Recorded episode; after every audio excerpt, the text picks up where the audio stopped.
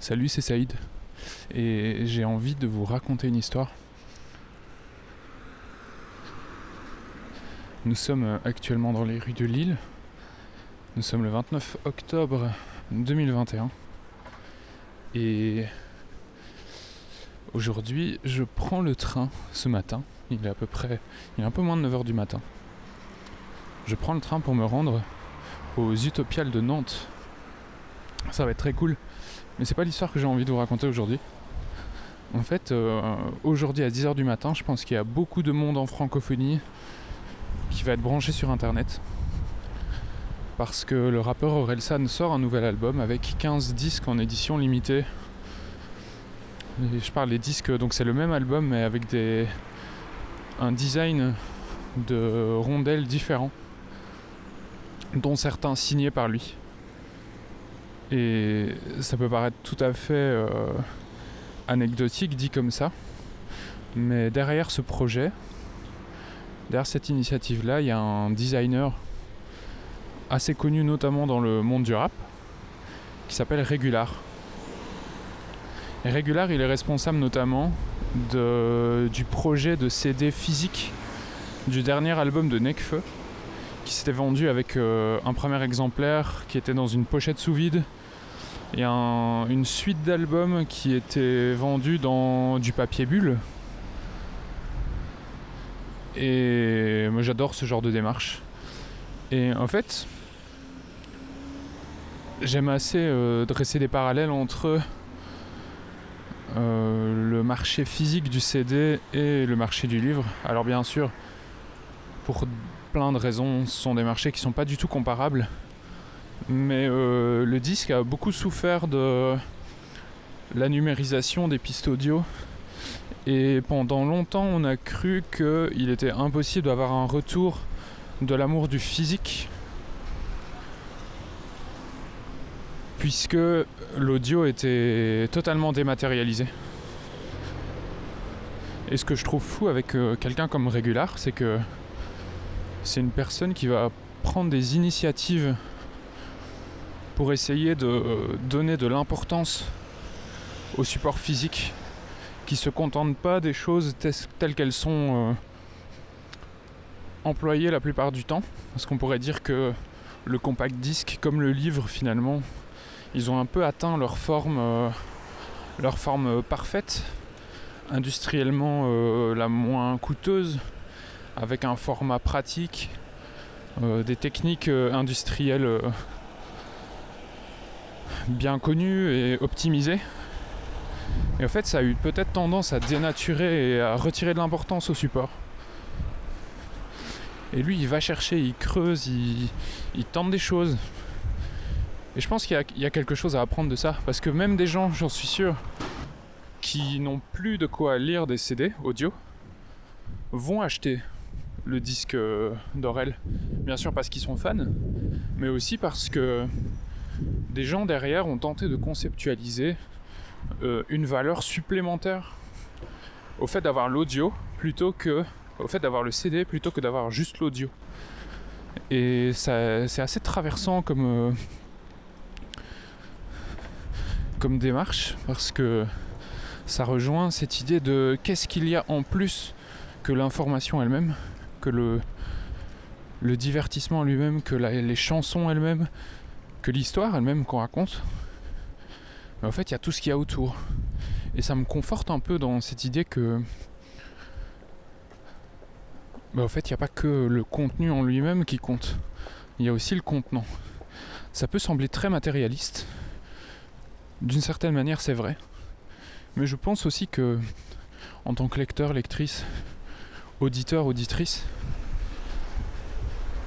bah, le livre ou le disque, fait partie de l'histoire. Et on s'en rend d'autant plus compte quand, quand on regarde euh, bah, le film de Necfeu, Les Étoiles Vagabondes, qui raconte la création du dernier album, ou bien le reportage euh, en six épisodes qui est sorti maintenant sur euh, la vie d'Orelsan.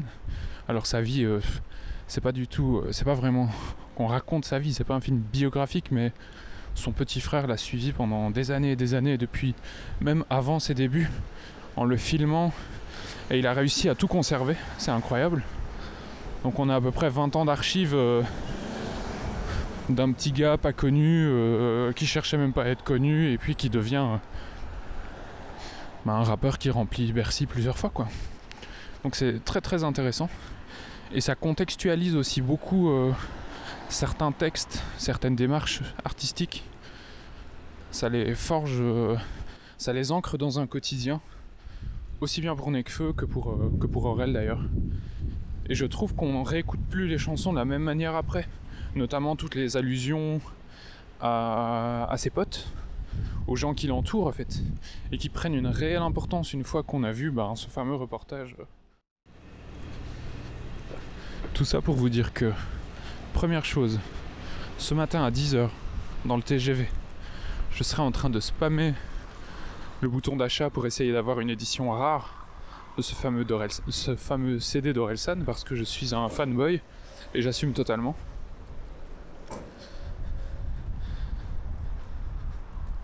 La deuxième chose, c'est que pour le livre, en tout cas, je pense que le papier n'a pas dit son dernier mot. Je pense aussi que. Ah oui, que j'avais pas dit tout à l'heure, mais finalement, je finis par me questionner est-ce que finalement. Est-ce que le est-ce que l'avènement du MP3, l'avènement du streaming, n'a pas rendu toute sa valeur au vinyle? Est-ce qu'il n'y a pas un lien entre le fait de réapprendre à apprécier de beaux supports physiques et le fait que l'information en elle-même elle soit si accessible? De la même manière, est-ce qu'on n'est pas content d'acheter de très belles éditions de livres? Précisément parce que étant dématérialisable, au fait, les, histoires en elles-mêmes ne comptent plus tellement ou euh, comptent autant que le design. Enfin, c'est, c'est vraiment quelque chose qui me travaille. Et donc, conclusion numéro 2, le papier n'a pas dit son dernier mot. Et il faut qu'on continue à chercher des formats innovants, à chercher des polices innovantes, à chercher des expériences de lecture innovantes. Et bien sûr, il y a des choses qui se crachent, il y a des initiatives qui mènent à rien.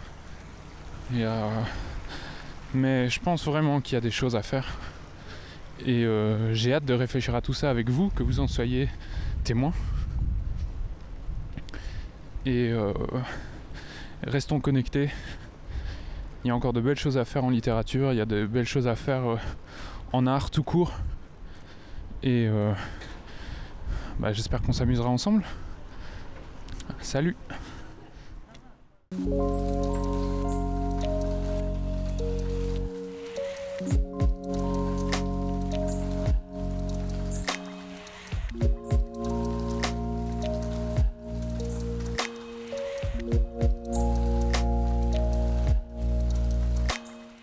Salut, c'est Saïd d'un peu plus loin dans le futur. Alors, le temps a passé depuis que j'ai enregistré ça. Euh, dans le vent lillois. L'album en question est sorti, il est très très bien. Mais si je reprends le micro un peu plus tard, c'est parce que je réalise que j'ai pas parlé du côté mercantile de la production d'éditions limitées, de collector. Euh. C'est vrai que c'est pas vraiment le sujet. Je me suis vraiment plutôt intéressé à la démarche qui consiste à artistiquement élaborer de nouveaux supports physiques alors que on pourrait très bien se dire que les supports physiques, on n'en a plus besoin. Voilà.